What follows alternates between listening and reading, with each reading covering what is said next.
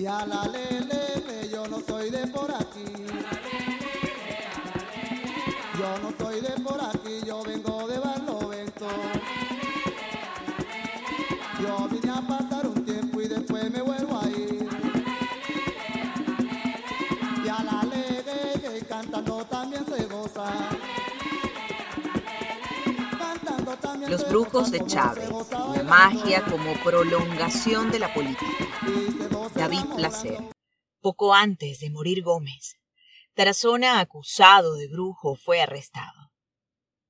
Cuando el presidente estaba moribundo, un grupo lo privó de libertad para evitar que intentara hacerse con el gobierno.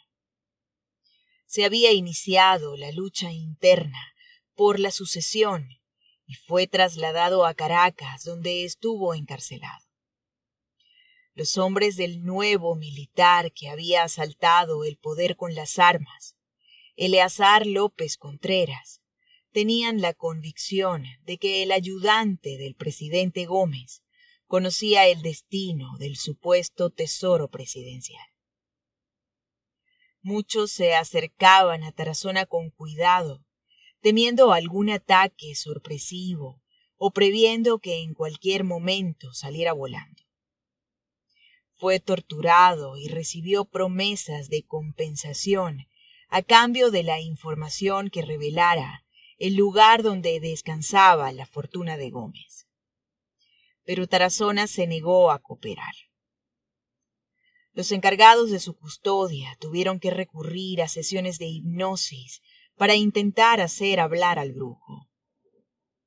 En medio de los interrogatorios apareció el medium catalán Joseph Mir Rocafort, mejor conocido como Fassman, uno de los hipnotizadores más célebres de la época, que protagonizó la película Fascinación en Argentina y que logró renombre en varios países de América Latina.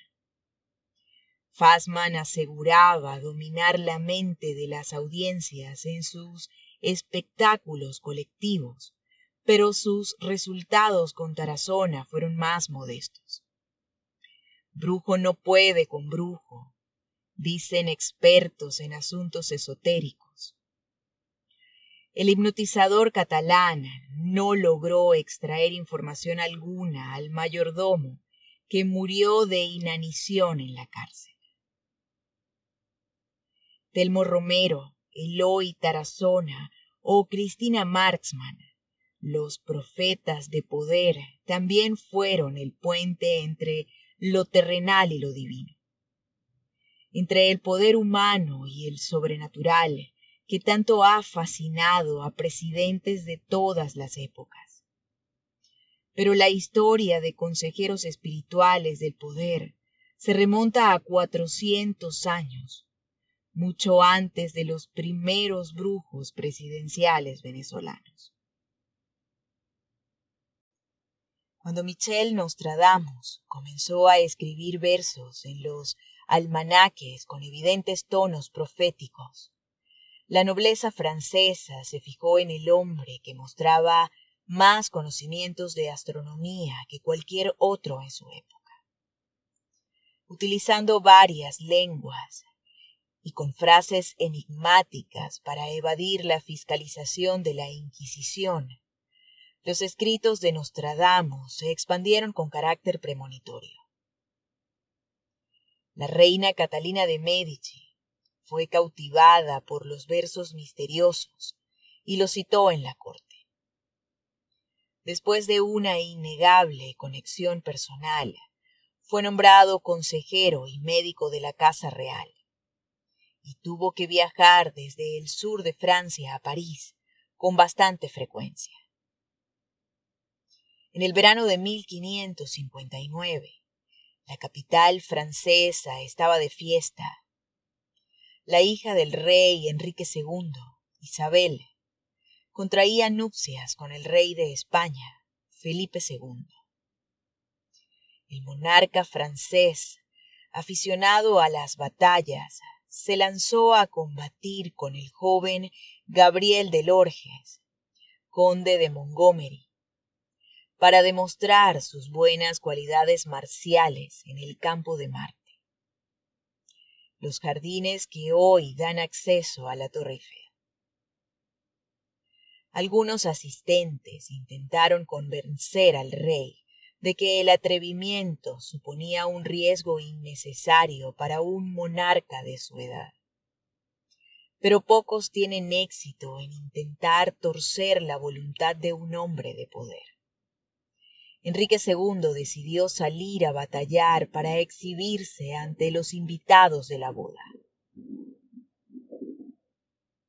En uno de los enfrentamientos, la lanza del conde se quebró accidentalmente y se coló entre las rendijas del yelmo del rey. Le perforó el ojo y la lanza llegó hasta el cerebro.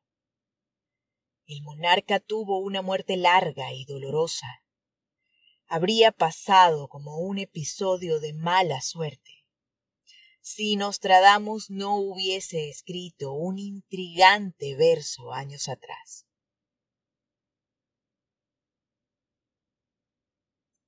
El joven león vencerá al viejo en el campo de batalla en combate singular. En jaula de oro le quebrará los ojos dos flotas una, después de morir, muerte cruel. Cuando la corte desempolvó el viejo presagio de Nostradamus, nadie tuvo dudas. Ni la reina Catalina de Medici, ni su asesino accidental. Nostradamus había predicho el fatal accidente del rey, que sucumbió diez días después. Los brujos de Chávez, la magia como prolongación de la política. David Placer.